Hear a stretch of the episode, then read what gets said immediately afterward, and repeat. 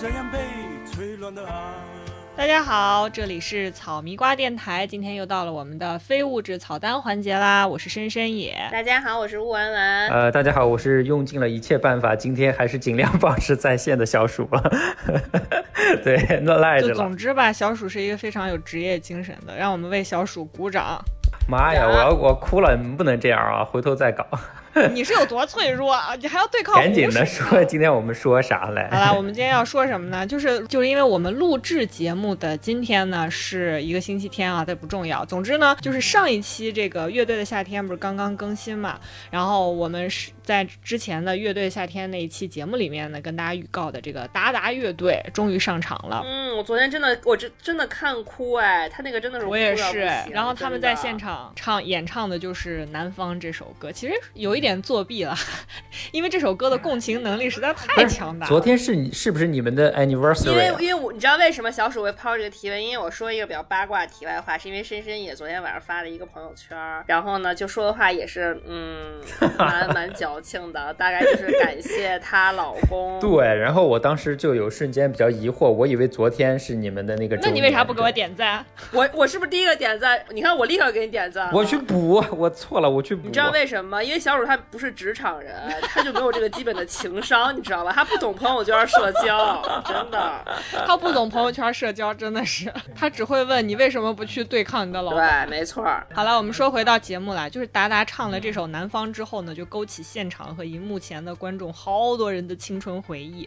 就比如说像他们现场的那个好多乐手都就哭成泪人儿，就大家哭的点基本都是说，哎呀，这首歌就是泡，我就是泡在他们的歌里长大的，他就是一秒把我带回到青春期。大家就觉得啊，青春被勾起来之后，就好像特别容易动容，觉得青春特别的珍贵。就经过讨论，就觉得说，大家好像都特别爱聊青春，聊青春是一个特别没有门槛的一个话题。因为大家都经历过对，不管你现在是混得好、混得不好，贫穷还是富有，就那个人生阶段，大家都是共同拥有的。对，就感觉好像青春期我们之间没有分化，关在这个教室里头好好学习，等着考大学的人。所以大家好像觉得，就聊起青春期的时候，我们之间是没有这个阶层啊，或者身份啊各方面的这种障碍的。所以大家都非常喜欢聊青春。那青春期大家都干啥了呢？我们在青春期都是怎么度过的呢？青春期到底是啥呢？大家都能聊。尤其现在是八月，已经是暑假的尾声了，很多恋爱结束了，很多恋爱刚刚开始，大部分的朋友们。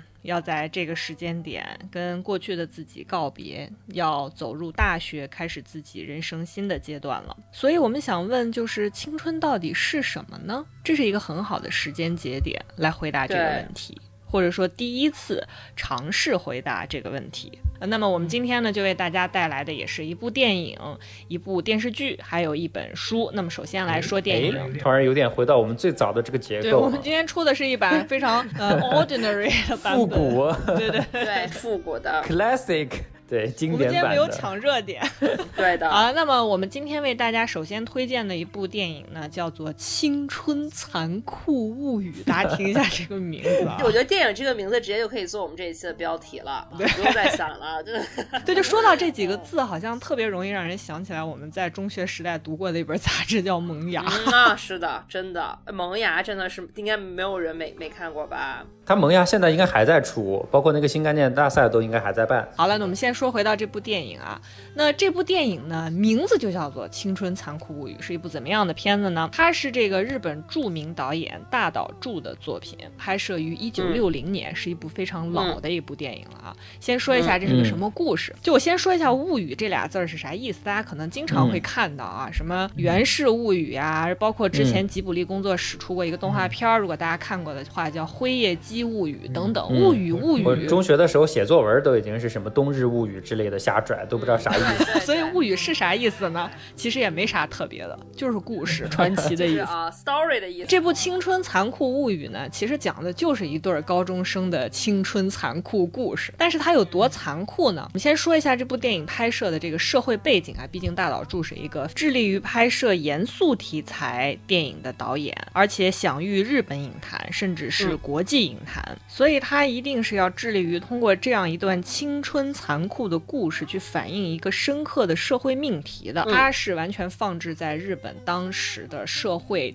大的这个时代的背景下来完成的一个创作。一九六零年呢，是正值日本民间如火如荼的展开大规模反战群众运动的一个时间。这个运动史称安保斗争。这是一场什么样的运动呢？简单给大家介绍一下。它是一九六零年，日本和美国签订了新的叫《日美安保条约》。这个条约呢，其实在日本和美国之间仍然是一个不平等的条约啊。里面包括像这个驻日美军啊、美军基地的这个核武器化问题，依然都保留在里面。而且像小笠原群岛啊、琉球群岛的归还问题，也全部都没有得到任何的解决。然后这个条约呢，普遍被认为是大大增加了日本卷入美苏争霸的危险性。所以日本呢，它也是经历了二战的洗礼嘛，所以这个反战的民族情绪。绪呢空前高涨，日本一百三十四个社团召开大会，自发组成了这个叫国民会议，展开统一的行动，就是上街去请愿、集会和示威。那这场运动它和年轻人的关系是什么呢？它实际上是大大加深了年轻人反叛的一个社会基础。那我们说回到这部电影啊，电影里面呢，女主角真琴。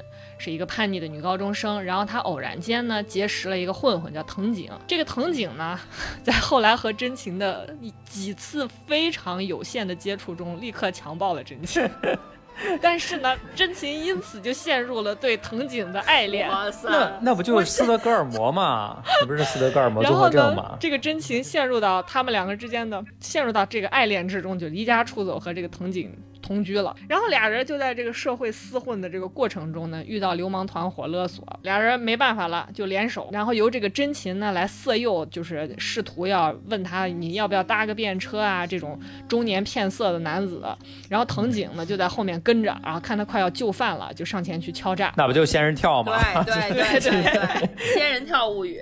对这个场景，大家可以参照那个王朔的小说叫《一半海水一半火焰》啊。不久之后呢，这个真琴就怀孕了，藤井为为了凑钱让这个真情堕胎呢，就和有妇之夫有夫之妇上床，然后出卖色相赚钱。妈，我我我其实很想知道他们俩真的长得真的是一对璧人，就是都可以靠出卖色相赚钱，主要是年轻的本钱，对青春的躯体。然后这个藤井呢，最终就被这个流氓团伙殴打致死。真琴呢，也在后来一次搭便车的时候跳车身亡，非常。惨烈的一个街头故事啊！但是吧，就我刚说完这个故事呢，你看你俩也这个反应，觉得非常的就是 荒诞啊。对对对。因为我觉得，哎，但青春真的就是各种荒诞的集合哎。对，因为尤其我觉得，我们刚说过《萌芽》这本杂志嘛，我觉得只要你看过郭敬明，你就觉得这种故事听起来一点都不稀奇。安妮宝贝啊，都是那什么。对，都是这个系列的，就之类的吧。即便你没看过什么安妮宝贝、郭敬明，就前几年那种铺天盖地的青春片儿，我觉得也基本都是这个套路。可能大家就会好奇说。妈，这种破故事有啥可看的？有啥稀奇的？无聊死了，早看腻了。但是呢，在一九六零年，这部日本电影叫《青春残酷物语》啊，它呈现的这个残酷青春呢，比你今天看到的都要。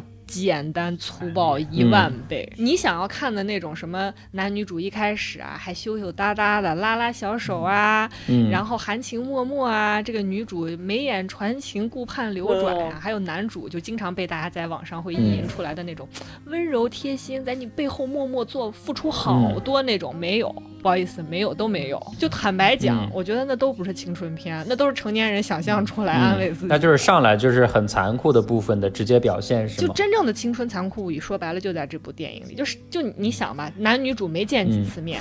男主就把女主给强暴了。这个藤井呢，就是这个男主啊，是一个早早辍学的混混。就你指望着一个没读过几天书、没人教、没人疼的人，在爱人这件事情上，他能有多大的能力和水平，对吧？嗯。然后底层的这个社会混混，其实真的就是这个德行，粗暴又恶俗。嗯。他面对女的能想的就是那些事儿。然后这个女主真情吧，她是个高中生啊，天真烂漫又叛逆，就是觉得家人都是怪物，都对她不好，成天就想往外跑，就是。不想回家，你你想想看，你你中学时候身边这种人真的不少。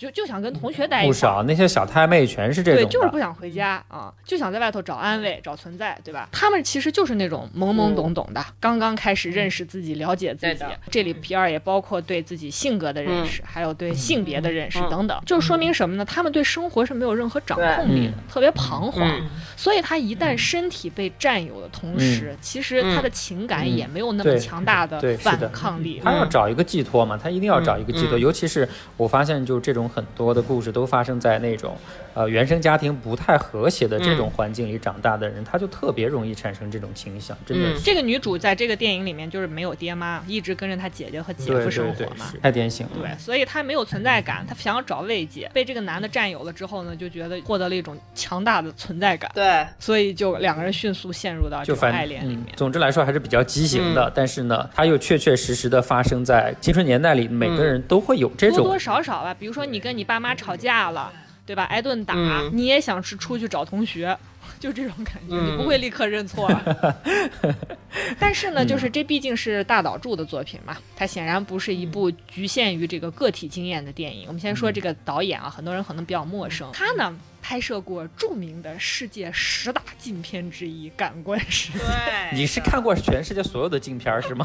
我怎么觉得每次讲到这这儿就是他的你就特别兴奋？呀，因对呀，他的他的他的暑假就干这一件事儿啊，就是反复的租那我后来《感官世界》是后来作为我的专业学业需要恶补的一个专业作品，是不是特别勉强啊补的？嗯，特别勉强，我觉得对我是一种亵渎。然后他还有一些比较令人熟知的作品，就包括这个《御法度》，还有这个《战场快乐劳伦斯》。战场快乐劳伦斯》其实如果有大家看过的话，里面有这个 David Bowie，还有这个坂本龙一都是主演，还有也后来的北野武也在里面有出演啊。呃，那我们说回到这部《青春残酷物语》，那大岛渚在这个里面刻画的这个藤井呢是个混混，同时他也是这个社会最底层的一个成员。然后是被这个生活无情碾压的人，所以你在他身上呢是看不到任何的这个阶级流动的可能性的。所以他不单单是一个年轻的男孩儿这种简单的一个形象，嗯，就发生在他面前的呢就是街头抗议。他也一样被激发了对他现实境遇的这种怒火，就觉得为什么我生活的这么惨，为什么我这么的悲催？但是他能发泄的渠道呢，就是纵欲，没有别的，嗯因为他们也没有别的能力。嗯然后就是和整个世界为敌嘛。大家可以想象一下，过去就是这样的，我们就是听一些摇滚，甚至是死亡金属等等，就觉得全世界都不了解我，我怎么这么惨？我爹妈也不认同我，也不理解我。但那个已经是很小的东西了。像这个男孩，他甚至没有学可上，嗯没有家人，就是一个无依无靠的混混。赖子。对。然后这个藤井和真琴呢，都抛弃了他们作为这个学生的这种原本嗯。有规制的这么一种生活，离家出走，然后靠敲诈、施暴啊、来宣泄他们的这种痛嗯苦。这种被席卷在时代洪流中的这种无力和这个无能为力，确实是。嗯在电影里面是有明确的表现的。你在电影里面是可以不停的看到街头上的这种示威游行是无处不在，嗯。而且还有当时真实的这个新闻纪录片的片段、嗯。也穿插在剪辑里面。嗯在这个电影里面呢，你像这个大岛渚，他特别着重去刻画这两个青年生活环境的这种逼仄的程度。你在这个电影里头是几乎看不到任何咱们能够想象的，在朋友圈看到的那种日本的意象，那种现代化的都市、干净的街道，呃，嗯非常有生活气息的住宅、小而美的庭院、修剪的非常好的古松，还有保留了唐代建筑风格的寺庙、都没有，在这里面什么都没有，你完全看不到这是个日本的故事，嗯，就它只有那种特别低矮狭小的房子。嗯，窄小的窗户、窄小的街道，然后只要到人物的时候呢，镜头都是近景或者特写。实际上，它是有一点忽略掉这个故事是发生在日本的。我想是把这个主人公的个体经历放置在更大的，就是大家都经历过的所谓青春的这样一种感官的体验。所以它这个画面结构特别的拥挤，就压得人有点喘不过气来的那种。但当时这个整个日本的这个时代环境也是有这种比较压抑的感觉。最后呢，两个人不都死在街头吗？都是两个特写，触目惊心。嗯大岛渚后来接受采访的时候，也被问及到，就是“青春”这两个字他怎么理解啊？他说：“青春不只有嗯欢乐。青春一定是一团嗯愤怒的火，正因为我们不断碰撞我们的愤怒，才有我们的青春。对于我们刚刚提到的这种主人公的这种他们的这种青春，更多的是火，反而快乐的部分真的是太有限了。对，没有就找不到，因为里面有一场戏我印象特别深刻，就是那个真情去堕了胎，然后在这个小诊所的嗯病床上躺着，然后这个藤井呢嗯买了两个苹果来看他，就这个苹果让人看着觉得特别的心酸。寒酸。因为这是那个青年面对他的小爱人、嗯唯一能够拿得出表达他的温柔的好东西，伤感，就特别的卑微，特别的不堪。真的，他听着那个房间外面那个真琴的姐姐和医生之间那种含沙射影的对话，他特别特别愤怒的啃着他手里的苹果。嗯，人最大的悲哀就是来源于自己的无能为力。对对，就是，而且你觉得苹果这种东西。算是滋味甜蜜的了吧？但是你对于年轻人而言，尤其对于这样一对年轻人，是没有办法消化的，是可望而不可及的。就是他们俩虽然说对社会充满敌意，对生活充满敌意，但是他们仍然对爱情充满向往。我们之间也迸发出了这种甜蜜的爱情，但是却不能带给我们救赎。嗯它不能持续，它是非常短暂的，真的是转瞬即逝的东西。对对对对对对，所以两个人很快的这一段过往就终结在了街头，以他们的死亡终结了这一切。所以我觉得，其实这种看起来非常惨烈的结局，对他们来说，真的其实是一个解脱了。嗯我觉得是一种解脱，因为真的是毫无办法，你在现实的路径里面找不到出口，对所以，这个真的是对他们的一种，解脱。对这就是青春的，也算是青春的一个极光片语吧。因为我们大部分人生活的这个环境，你也看不到底层的跟我们一起成长起来的人，对他在步入青春期是怎么度过的。对，很多是大部分人，那个金字塔的底端，那个纺锤体的中间，他们就是要辍学，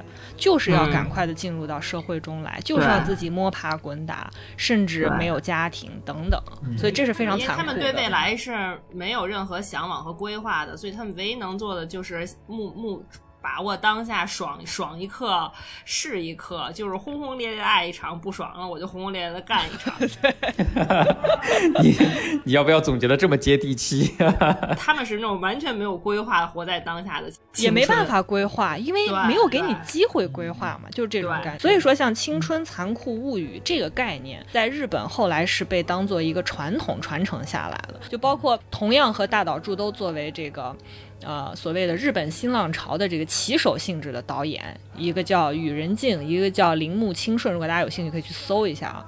他们呢，也都是以这种超越伦理道德底线的颠覆性的手法在诠释青春，然后对后来的这个。呃，青少年类型的电影制作产生了非常深远的影响，被大家更加广泛的熟知并继承这个的，其实是岩井俊二。可能很多中国观众了解他是主要作品是《情书》啊、《四月物语》啊、什么《花与爱丽丝》呀，就是很唯美的一些作品对。但是他其他另外一些作品是非常黑暗的，关关于莉莉周的一切。对，它是有关校园性暴力的嘛，对吧？对对对，嗯，哇，他们日本的学生好爱强奸同学，或者是路边的 同龄。哎这只是我我是觉得它代表的这个例子肯定会相对比较极端，但是这样的例子在任何一个时代、任何一个角落都一定会在重复不断的发生。就像我们在微博上也经常会看到很多的新闻，是就是这个校园性暴力是就是屡禁不止，就是这种感觉。嗯对然后包括他拍的这个《梦里人》是关于成长经历如何毁灭青少年的。三个青少年带着不同的成长遇到的伤痛被送到精神病院，最后以生命的终结作为故事的结束。里面有一个小男孩，他是小学的时候被他的老师性侵，然后里面有一段动画是关于他在精神病院的时候不断的受到这段伤痛记忆的折磨的画面，就重现他自己脑海中想象的。他老师给他造成的那种性侵的阴影，哇，那个真的是给我留下了巨大的、难以磨灭的心理阴影，特别恐怖。他那个小学老师在那段动画里面呈现出来的那种龌龊、狰狞、猥琐、恶心，真的是非常的极致了。就成长期间，你会有很多的第一次，如果这个第一次的经历非常的痛苦的话，他真的会像梦魇一样折磨你一辈子。然后包括像燕尾蝶，是关于后来这个日本后殖民时期他外来移民在日本淘金的故事，但对青少年一代也是一次巨大的毁灭，而且他们是没有办法通过自己来完成救赎的，非常可怜的。然后再到后来呢，其实青春片后来我觉得慢慢走向了一种比较浅显的这个路径。就大家可想而知的是，最明显受到影响的就是台湾嘛。日本有一个男演员叫三浦春马，嗯突然间自杀了。他其实最早就是演我我现在说的这一类日本青春片的。对对对，恋空，他和新垣结衣啊嘛，还有什么花水木啊，现在只想爱你啊等等。嗯台湾的就更被大家熟知的就是什么蓝色大门呀、对的九降风啊、什么盛夏光年啊、男朋友女朋友，还有这两年可能被更多人看过的什么那些年我们一起追的女孩、对我的少女时代。对吧？就是我觉得以后面对孩子青春期的时候呢，就是希望大家能更本真的对待孩子吧。就是嗯你觉得他每天背着书包出门，真的是认认真真上课，两耳不闻窗外事，一心只读圣贤书？没有，他想的就是他喜不喜欢我，他这么做是不是因为他喜欢我？那我喜欢他，我要不要告诉他？他 就在想着，嗯脑子里就在转这些。就很奇怪的事情，就是我们大家都是从那个阶段走过来的，嗯但当他们真正当了爹妈之后，好像有些人就选择性的把这个东西给遗忘了。忘了他忘了我啊青春的时候是怎么过的，他就觉得我现在我儿子我女儿应该好好的去念书，别的啥都不想，就很奇怪而且就你。就不能有这种情感。他就是对自己宽容，我跟你讲，中国人就是习惯于对自己宽容，就是我谅解我所有在青春期时间发生的这些疯狂和不羁，但是我不能理解别人，哪怕这个别人是我的女儿、是我的儿子都不能，哎真的就是这样。天哪！哎，我我我我我觉得你这个观点真的是真的，嗯中国父母真的这样，好像就完全失当了父母以后失忆了，真的。你知道他们最常用的一个理由就会说，那爸爸妈妈那个时候条件多差呀，那那能那能跟你们这么舒适的时候环境相比较吗？什么呃要穿衣服有要要买新衣服有新衣服，要文具有文具，我们那儿什么都没有，回家还得帮家里干活呢。说那就没有你们这个条件，对不对？你们就得有条件就得好好学对，习。所以我就我就觉得说，就是你看现在的青春片啊，就也给也给我们今天介绍的这个，也给各位家长一个对参考，呀，对呀，你也多交流，好吧，多交流，嗯不要让他到社会上去找慰藉。然后我们刚说的呢是这个，就是相对来讲，嗯，可能更极端更多的是局激的一些限于比较嗯对对比较极端的一些案例啊。但是还有更极端的，你不试一下，你都不知道有多极端。今天我们要为大家推荐的电视剧呢，就是这么一个更加极端的案例，叫做《天才枪手》。我故意说出这个名字呢，很多小伙伴觉得说，哎，这不是一部电影吗？泰国的，嗯那女主角长得就是像小 S 她女儿一样。高级脸 model，人家本来就是个 model 啊。但是呢，这部剧最呃这部电影呢，最近被改编成了电视剧，嗯也已经开始上映了。我们先请小鼠为大家做一个简单的嗯对，介绍。那今天给大家推荐的这部第二部作品呢，就是再一次的突破了我们三个人这个对影视剧推荐的场域，染指到了东南亚文化的这个代表的国家，就是泰国的泰剧啊。我们真的是第一次说，对对，吧我？们当然应该是第一次说，对。啊，应该是。但其实很多 boys and girls 的天堂，就是娱乐文化天堂。我我之前有想推一部越南电影，被你们给我阻止了，然后现在终于要推一部泰国哎，我我我我我听你说我听你说这些，我真的突然很想来一个那个鲜虾春卷儿。我想来一个越南火车头对。对，那这部剧呢，就是不，其实不光突破了我们刚刚人，刚刚我们三个人说的这个燃脂的领域呢，也突破了很多人这个对青春比较固定和狭隘的一些了解。就是这部片子哈，它本身还是有这种比较足够的空间和内容去表现，就是大家青春期当中遇到的比较普遍的这种迷茫，比如说这种什么情窦初开的爱情呀，或者说跟原生家庭这些相处的这种种种的关系。那包括说在学业上，大家为了去争取更高的分数，怎么去拼命学习，怎么力争上游，怎么去拿奖学金等等非常现实的问题啊。嗯这个这部片子里面都有去表现，甚至说这部片子最大的一个主线，其实就是我们的两位天才的主角儿为了去争这个奖学金，然后引发的一系列一系列各种匪夷所思的故事。给大家先科普一下这个故事的背景是什么呢？就是我们现在有两个高中生啊，刚升到高一的这么两位，一位是天才少女，一位是天才少男，就是所以这个剧里面的两位天才呢，就是然后他们俩是在同一个高中，但是两个人的这个家庭背景都是不是特别的好。就我们这个女主的爸爸呢，他是一个普普通学校的一个老师，但是他宁愿就是花这种高额的学费，把自己的女儿送到更高级的这种学校里去念书。那我们这个男男主的这个妈妈呢，她也是一个单亲家庭的，就是他妈妈是自己开一个洗衣店，就所以靠这种比较微薄的这种收入，然后把自己的儿子送到了这种非常好的这种高中去念书。但是呢，就他设置了一个大背景是什么？就是这个高中的最高等的那个奖学金，他每年就只有一个名额，每个年级就只有一个名额。但我们两位智商拔群，然后从小一路过来都是那种资优生的这种学生角色，我觉得这个也会影射到底层互害 这种。有有。有，嗯，是这部这部片子里面，其实它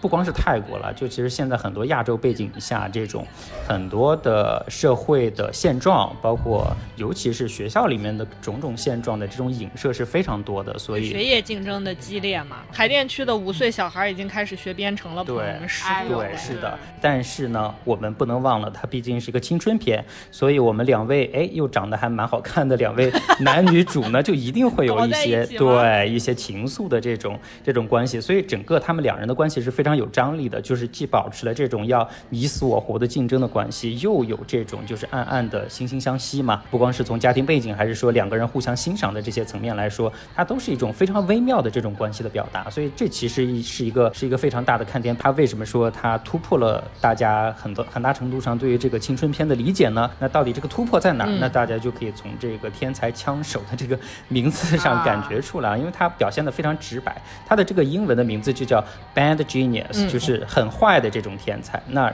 从枪手的这个中文译名，我们就能更直接的感受出来，就是讲这些自优生，那怎么去帮助那些家境优渥、嗯但是从来都是不学无术的这种纨绔富二代哈，因为他们但是还是要给什么爸爸妈妈交代嘛，对不对？还还是要在学校混下去，所以他们还是对这个成绩是有一定要求的。怕拿不到信托对。是的，就没法毕业呀，或者之类的。所以就是学习好的这两位，但是家庭家庭条件不好的，他们怎么去帮这些学习成绩不好的这些富二代去作弊，去帮他们瞒天过海，然后在考试的时候什么啊传答案啊之类的，这些其实都已经是小 case 了。就如果大家有看过那个电影版的话，最后的一个 一个非常大的一个情节背景，就是他们甚至去。帮他们，嗯。就是考这个 SAT，, 对，就如果你要念美国的这个大学的话，就一定要去考这个 SAT 的。所以他们当时就利用了这个时区的这个时间差，因为因为泰国的时区跟有些国家的时区相对来说它是比较晚的，但是呢，SAT 考试至少在前几年这个是这个情节发生的时候，他们是就是同一个时间去考的，相对来说就会存在一个时间差的概念，然后他们就利用了这个时间差，然后去瞒天过海，做了一场非常过瘾的一个比他们在提。前考的那个时区，先把答案写出来，然后传回到泰国，就是后考的这些学生手里。所以我们刚才讲了大背景，但是作弊呢，其实是这个剧它贯穿始终的一条主线，因为它从第一集就开始了。第一集的对第一集的铺垫是。嗯，我们就是女二吧，算是女二号。然后她是为了参加学校的话剧社，但是话剧社呢，对他们的成绩有一个基础要求，就比如说你要过三分，你才能有资格参加这个话剧社。然后女二就非常想去参加，但是她的成绩又不够。然后我们的女主就这个慈悲心大发，就对她实施了怜悯，在在那个考场上用那个橡皮擦，就可能我们很多人小时候也做过这种类似的类似的方式哈，就你一定有。我没有，我用的是透明胶。我是直接拿那个铅笔写在桌面上，然后结果后来交到教室后忘了擦了，结果监考老师一去说为什么别人桌子是白的，他的桌子是黑的，就全都被发现了。我跟你们讲一个作弊搞笑的事情啊，是以前发生在我初中，我们第二天要默这个《前赤壁赋》啊，就是那之前有有在相亲现场背过的啊，就是头一天语文课代表通知说，第二天的早自习要求默写《前赤壁赋》。而且呢，是语文老师要求的，就是情节比较严重啊，就是大家默完呢要把作业还要交上去，还要打分儿啊，就是看合格不合格。然后我前头坐的那哥们儿呢就不会背，也不想背，然后就干了个什么事儿呢？当时我们那个座位的凳子都是木头的，他头一天下午放学前的那个自习课，花了整整一节自习课的时间蹲在地上，把 整篇《前赤壁赋》全部都刻在凳子上。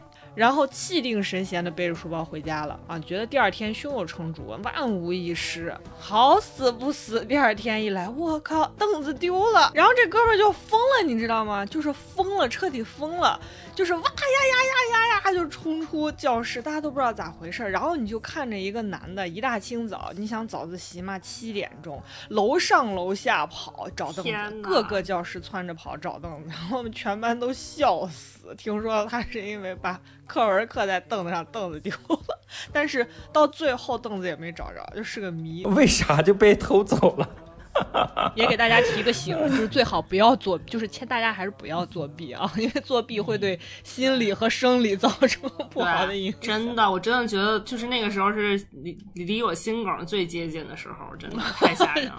说回来，这部剧哈，刚才说了，就是它的这个节奏表现是非常好的，就大家看，就是之前看电影的时候也能感受到他对那种考场上作弊的那种紧张的情绪的表现。那他明明是一个青春校园剧，但是硬是拍出了那种警。匪谍战的这种节奏和紧张感，所以就是这部剧是泰国的一个叫 JDH 公司制作推出的。然后之前的那部《天才枪手》的电影版呢，也是同一家公司制作推出。预期的集数呢，一共是十二集，每集的时间差不多是在五十分钟左右哈。每周一跟每周二的时候呢，会有这个资源网站放出资源。但是迄今为止，就是就到我们现在录节目的这个时间为止，它其实才出了两集，我就。开始迫不及待的，我就迫不及待的给大家开始推荐了。对，但是两集其实你就能入坑的，就是因为我看过他头两集之后，电视剧的时长是肯定是拓宽了嘛，对吧？它有很多就是去表现其他内容的部分，但是一旦涉及到说你在考场上的这些场景的时候，它的那个紧张感和节奏是真的不输于电影的。所以我现在真的是迫不及待的给大家推荐，让大家重温一下年少的噩梦啊！因为我觉得以前我对泰剧的那个印象就是停留在跟台湾八点档一样。就是什么这个家的少爷要继承遗产呀，然后二叔就来跟他 抢呀之类。他泰剧很多的设定是非常夸张的，很对，好多霸道总裁，然后那个就也是动不动强奸啊，然后就是那个捆绑强奸、囚禁都是这种。啊，但是他们真的长得都很帅、很漂亮，男女主角。但一张嘴，那个就真的是泰国人说话那个太出戏了。我觉得泰语听着太出戏了，就无法霸道总裁。真的就跟就就就就就跟说张学良一张嘴说东北话一样，你就就完全就是毁灭式打击，降维式。哎，但是你们不觉得泰语听起来其实挺温柔的吗？就真的还挺。可能是我听习惯了，因为我在泰国真的待过一年多，我真的觉得泰语现在听起来挺好介绍一下啊，小鼠以前是在普吉岛工作过好多年的人，所以他对泰语没有啦。其实小鼠是泰国人，他只不过是普通话说的比较好而已。小鼠是一个在泰国出生长大，然后喜欢蔡国庆、和 宋康昊的人，对喜欢宋康昊的泰国人，还喜欢蔡国庆。对我为什么就是出了两集就给大家去推荐？一个是现在看的人非常少，但是他现在豆瓣的评分已经有八点五分了，是真的。完全不低的一个分数了，就所以大家如果想吃螃蟹的话，就一定要趁热赶紧去吃，然后到时候在各种 social 的场合，等这个剧真正爆了之后，你就会有这种 有这种话语权，占得 social 场合的话语权。对，当当当然，如果这个剧没有爆在 social 场合，你就可以说你看了一部冷门剧，显得你就是也非常的文艺。对，就反正怎么样都是不亏，稳赚不赔，所以大家 建议大家在它出两集的时候就去看。就是我觉得这是一个特别极端的案例，就是朋友。们有一些啊，是吧？极极端的是，你觉得是他个体经验，就是毁灭自己堕胎呀，嗯，出去援交啊 等等，这种更厉害，赚钱，朋友们。在高中就能完成财富就是我，我为啥就是现在这么积极去推这个剧？还有一个原因，就是当年电影版出来的时候，我其实是对他对他嗤之以鼻的。就是当时我就是就在泰国，然后经常去电影院那边溜达一下，看一下有有没有什么新电影可以看。泰国本土的电影我真的是很少看。然后当时那个海报出来的时候，我记得非常清楚。我当时还觉得那个女主长得不好看，我还在心里嗤之以鼻，就说哼，什么野鸡电影，我才不看呢。结果。你真的在，你真的在泰国街头哼了一声。结果就是那年年底我回来之后，然后刚好有人给我推荐这个电影，我才去查了一下，就好像这部电影在泰泰国当年非常火，就甚至是他们当年的票房冠军，还是说泰语的票房冠军，我忘了，反正就是非常人非常多人去看，然后我当时才被勾勾起了这个兴趣，然后后面就等这个他们出资源等了非常非常久，所以就有点后悔，觉得心里有点你就是因为亏欠他。回国之后发现融入不了社交圈，找不到话题，反正就是觉得有点亏欠他，所以今天就是这个一二集出来之后，我要立马给大家推荐一下。如果大家没有看过那个影版的话，就可以先去预习一下，就那个影版的节奏保持的非常好，就可以先当一个前瞻的预告片去看一下。就大家可以看一下青春期的高阶玩家是怎么玩。但是我想说，就为什么说这个东西值这个剧值得推荐，就是就是不管是电影还是说这个电视剧的最初版本，就是完全是来源于真实的真实的 Oh 案例的。对，他就是二零一四年的时候，当时的这个 SAT 考试，然后当时一位在曼谷考试的一个中国女生就当场被抓了现行儿。她是被传答案的那个人，就是他被抓到的时候，发现有人给他手机里面发的满满当当当天考试的这个正确答案，然后最后被查到是说，就是他的老师，他的培训机构的老师，在同一天参加的是澳大利亚墨尔本的那一场考试，就因为他们有三个小时的时差，就所以顺利的把答案传给了他，就是这个事件当时是轰动了亚洲的，其实是。如果要不是犯法的话，这个非常值得上我们中央七套的支付金哎，我其实我我跟你说，我真的 to be honest，我觉得今天咱们推荐的电影和这个电视剧，真的都是可以上今日说法的案例。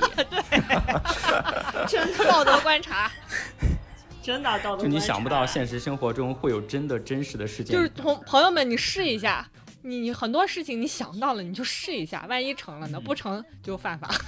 不成就进去嘛，对吧啦？你进去也蛮好的，就管你吃管你喝的，总比在外面失业找不到工作强。而且还可能降低染疫的风险。而且这部剧里面就已经才两集哦，现在才两集，他就已经给你演示了很多高级的作弊手法，比如说就跟电影里面雷同的是用那个弹钢琴的那个手势来传答案，但是他们现在已经开发了另外一个，就是用那个呃考场里面的那个时钟来传答案的更高级的方法，所以大家尤其是如果还在念书的同学们，不妨去看一下。这是一个作弊指南嘛？我觉得我们节目应该会受到封杀吧。朋友们看过了，不要学，好吧？不要学，好的嗯，要学一些积极向价值观向上的还是要保持东西正确的，对，不要做违法的事情啊，要做公平正义的事情，好吧？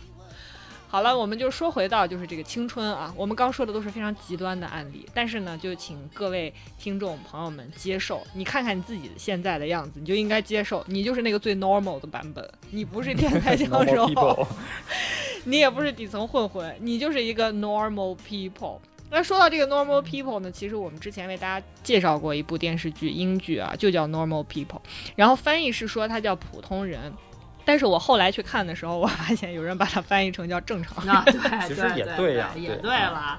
也是也是 OK 的了。对，然后我们今天要为大家介绍的这本书呢，就是和这部电视剧相关，因为这部电视剧呢是改编自一部小说，这个小说的作者呢，他最近有一部。啊，处女作翻译成中文已经在中国面向广大的读者出版了。那么今天呢，我们就为大家介绍一下这本书，来自同一个作者，叫做《聊天记录》。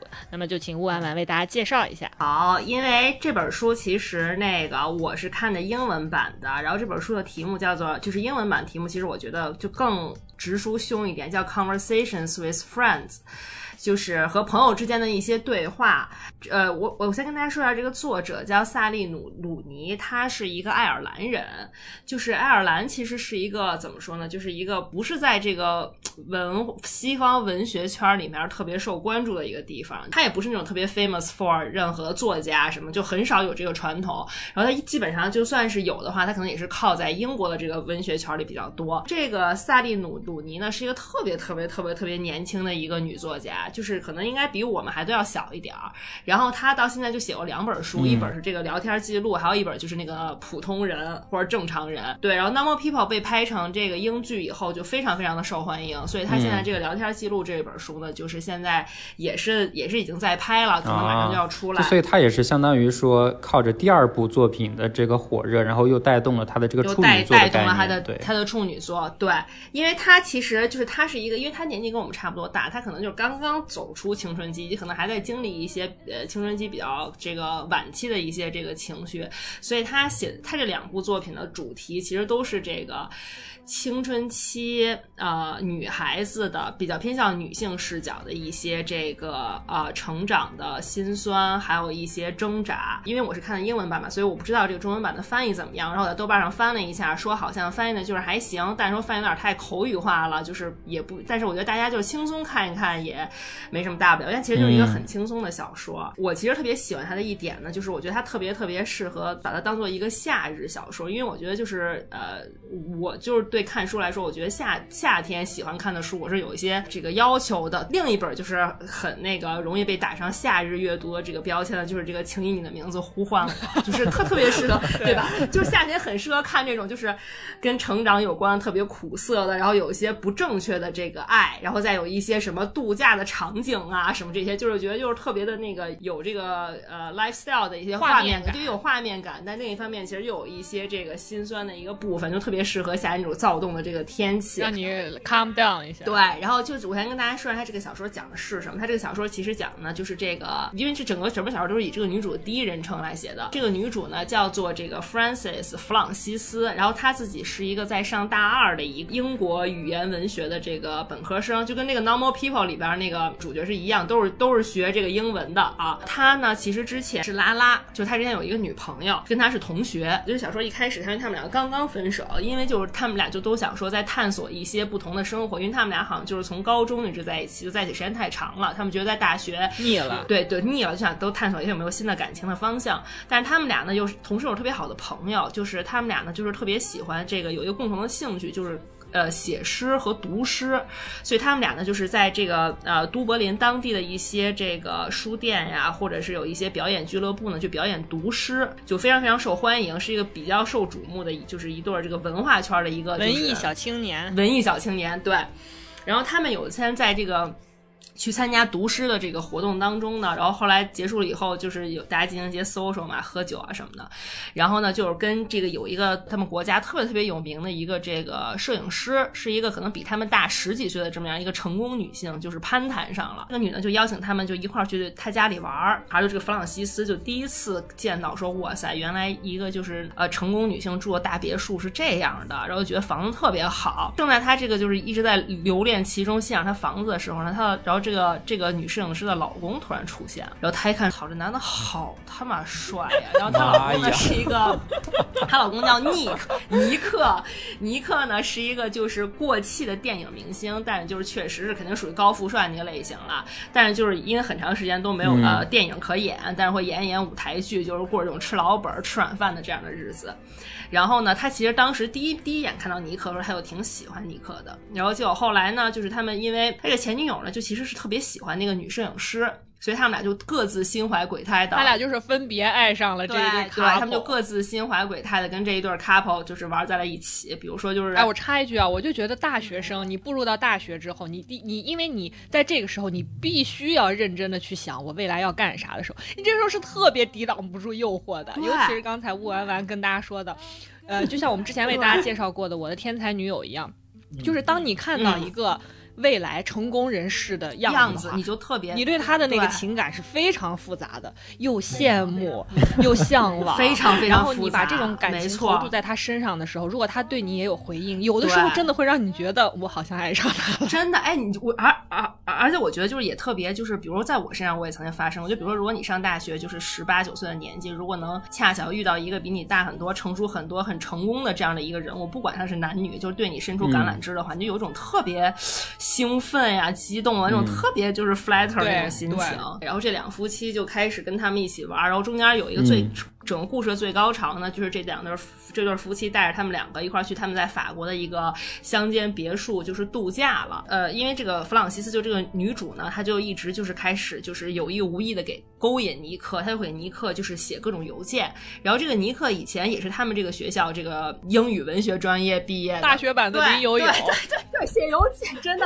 然后他们俩就会谈论一些，比如看什么书啊，就这种文艺青年话题。然后他就开始就是相相当于就是这个尼克对他也是动心了。了，所以他们俩就开始偷情。但是就是他的那个前女友呢，就跟这个尼克的老婆就发展就并没有很顺利，因为尼克老婆就并没有看上他的前女友，对，就并没有看上他的前女友，所以就变成了他单方面和尼克偷情。就他后来慢慢就发现，尼克跟他老婆其实就是已经有两三年的时间都是貌合神离，都是分居，是因为尼克就是他之前有很特别严重的躁郁症，就是他演不了戏了以后还被送到过精神病院。老婆其实对他就是比较腻的状态，因为他老婆就是特别成功嘛，天天在外面搜索，就是他老婆也会在外面不停的找其他的情夫。然后他这个时候就觉得说，哈，好像就是原来尼克在我眼里也不是那么一个高富帅或者那么一个霸道总裁式的人物，他其实也很脆弱，就是我其实，在我们这段感情里边是可以掌握主动权的，所以就更来劲了。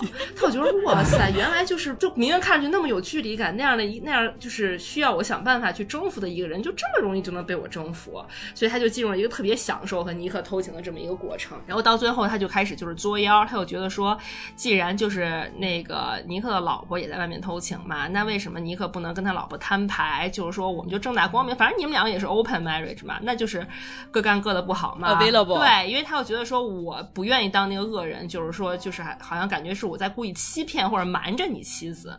好，然后这个尼克呢，就相当于跟他老婆就是说了实话，然后他老婆其实就突然之间就觉得说，我还是应该就是教这些小女孩怎么做人，我应该慢慢夺回我的这个主动权。这不就是顾家吗？顾家本家，对对，有点像关，但他其实表面上会说啊，没问题，你们可以继续你们的，但是他其实就会暗中，比如说会利用他的一些关系去挑拨这个啊、呃女主和他这个前女友的这个就是关系，因为其实这个女主唯一的朋友就是他这个前女友，嗯就是他不管怎么样，他们俩也是室友，就算是分手也是他完全就就是情感上非常依赖他那个前女友，嗯，然后那个尼克呢，其实到后来也就是慢慢有点想要回到他老婆身边的意思，就是有一丝丝就是来回举棋不定。然后当时又赶上这个，呃，女主就是弗朗西斯呢，首先她自己的就是原生家庭也是非常有问题了，就是她爸妈很早离异，然后她妈就是特别穷，呃，就他们全家都是需要靠他爸来出钱养她读书啊什么的。然后他爸就是有一阵儿就会就突然酗酒，或者就是什么犯病，就突然就消失一年。就这一年呢，就相当于他没有那个自己平时的生活费了，纠结。因为他以前跟那个尼克在一起的时候呢，其实尼克会给他钱，他就会觉得又质疑自己的关系，说我是不是其实是为了钱想留在他身边？因为毕竟他老婆带给我那么多伤害，为什么我还是死赖着不走？这是一方面然后。质疑完了，发现确实是，对，就就是这一方面追着，然后另一方面又赶上当时就是还就是生了病，就也是像咱们青春期的时候会有那种感觉，就好像你你对你的身体也有有时候会有没有那个掌控力，不像以前住在家里，你有头疼脑热，你爸妈立刻就恨不得把那个药喂到你嘴边儿，对吧？对然后你说你女孩子来来来月经不舒服，可能立刻就是说喝热水啊，不然就别就你就被照顾的很好，然后就你突然离开家，你会发现说其实很多病痛的东西你自己也控制不了。就这个里边这个女生也是，她就是得了那个子宫内膜异位症，不好就是会走着走着路突然就会出血，就相当于她那个姨妈可能那个周期可能就是三天一次 这。么专业，嗯，就是她也是特别痛苦，然后就她又觉得自己又得了病，然后然后当时又得了病又没有钱，然后尼克还就是在他和老婆之间摇摆，然后最后相当于他们俩也分手了，然后他又突然间发现，其实说特别没有安全感。我看这个小说的感觉就是，真的是，就是生活是没有任何救世主的，就是你不能。你你不能在你青春期的时候，或者在你比较处于弱势的时候，你去期盼说生活能赐给你一个谁来拯对，能赐给你一个什么什么样的人，能够拯救你脱离这个阶层，脱离你这个特别特别泥泞的这个现实生活，就是所有的一切，其实就是你不不能妄想那个，你还是需要靠你自己的。嗯呃，力量，然后去想办法尽可能的拯救自己。如果不能拯救你自己，因为其实以前我觉得经常听大人呀、或者是你看书会想说，嗯，你一定要变成一个内心强大的人。哇，这句话听着像个废话一样。但你现在想，就事实真的是这样子。朋友们就放下幻想，那些就是我知道很多还在期待爱情的女孩，爱情真的可以期待，嗯但是不要执念，真的不要执念。这个世界上没有不会，上帝没有为你设置一个救世。就像我之前看过一句话，记得特别清楚，就是如果你自己不首先燃烧的话，是没有人能够让你发光的，嗯就是这种感觉。对的，而且我觉得青春期有一个最重要的教训是什么呢？就是这么说吧，在你大学之前，你爹妈还对你有这个义抚养义务的时候，嗯，你所有干下的烂事儿都有人为你买单，你所以你总觉得不计后果，我我就是我想干什么我就干什么，对吧？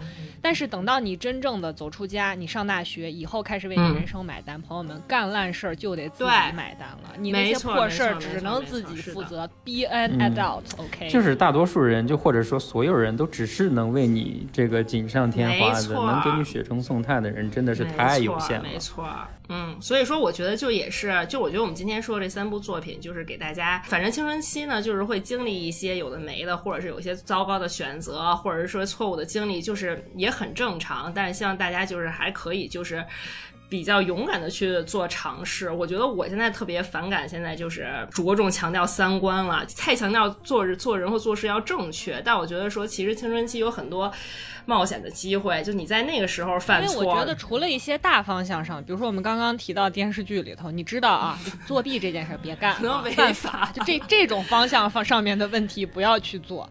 但是有些事情的正确与否，你有的时候是看动机，有的时候是看结果，而且这个结果并不见。得是当下给你带来的，嗯，它甚至可能是几年、几十年以后给你带来的结果。就像我这段时间一直在看的一部德国的呃电视剧叫《Dark》暗黑，就里面有一句话是这样子说的：他说，人可以决定他想做什么，可是人永远决定不了他想要什么。就是这个感觉，你当下觉得是这样的，你想做了，你想，就是因为我们不知道哪个选择对我们来讲是正确的选择，所以我们面对诱惑的时候，大部分它对我们来讲为什么是一个考验呢？有些人经得住，有些人就经不住呀。但是这个经得住、经不住，就是我刚刚说，有可能是看动机，有可能是看结果。但是作为成年人，你做了。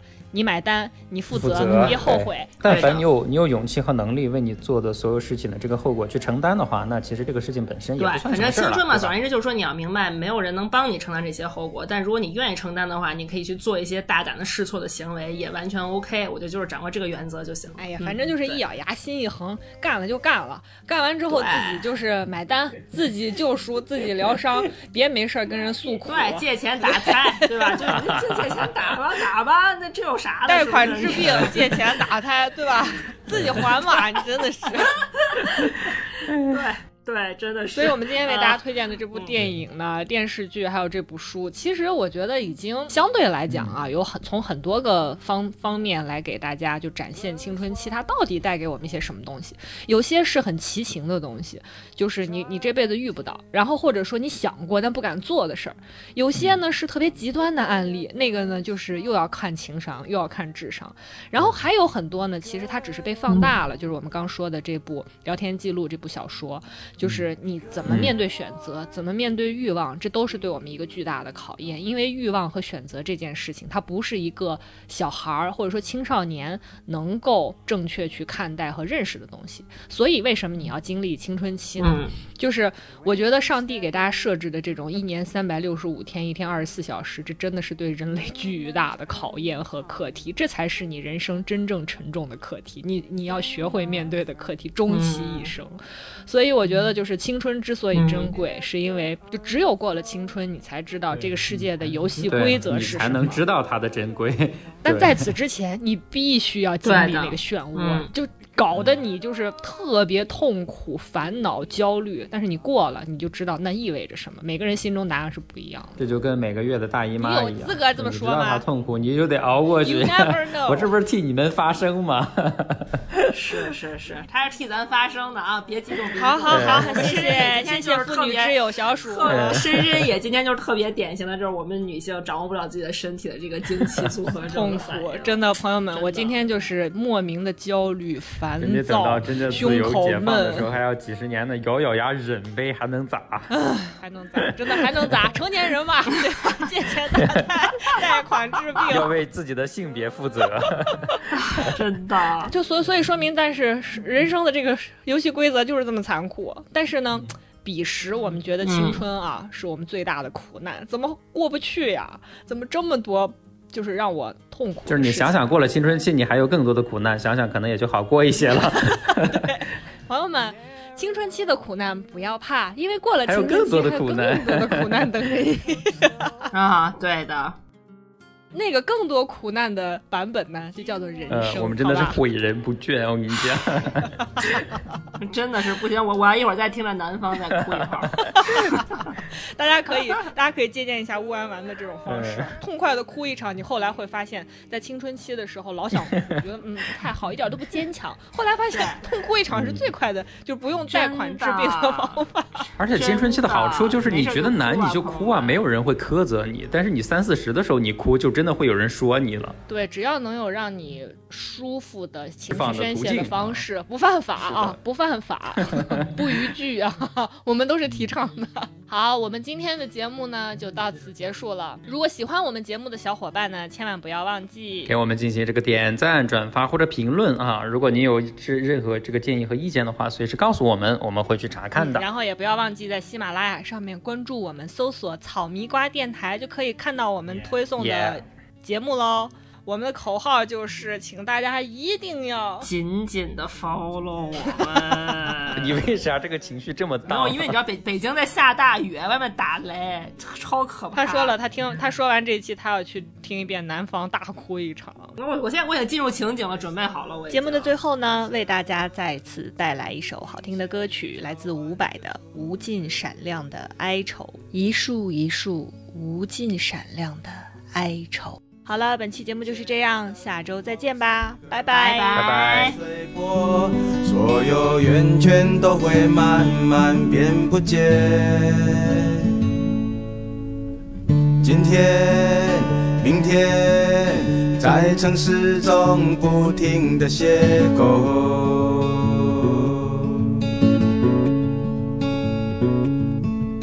从前，在照片里找到了出口。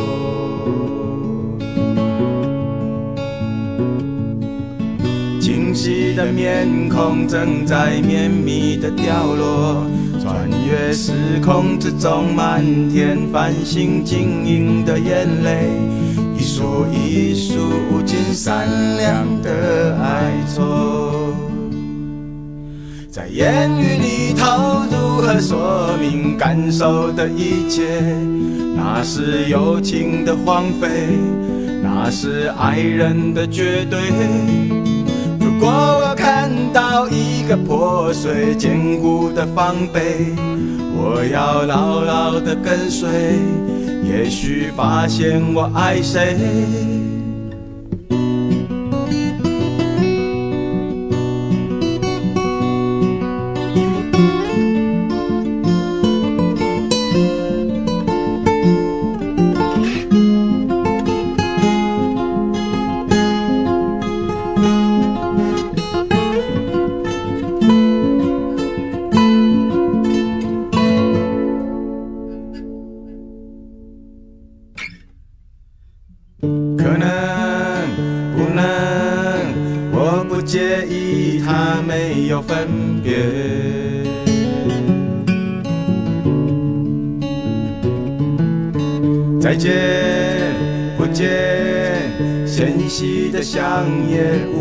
坚决。